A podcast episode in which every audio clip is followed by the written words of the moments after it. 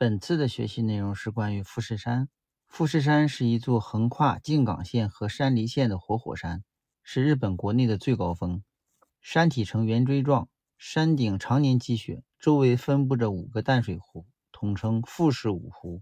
目前共喷发十八次，最近一次喷发是在一七零七年，目前处于休眠状态。富士山从山脚到山顶共划分为十个阶段，每个阶段称为一个禾目。由山脚下出发到半山腰称为五合木，由五合木再往上攀登便是六合木、七合木，直至山顶的十合木。每合木都设有供游人休息的地方。巴士最高可以到两千三百零五米的五合木。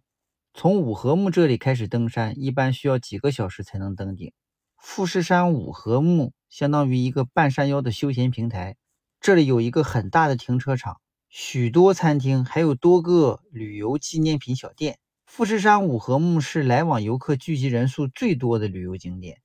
二零一三年，富士山被列入世界文化遗产名录。二零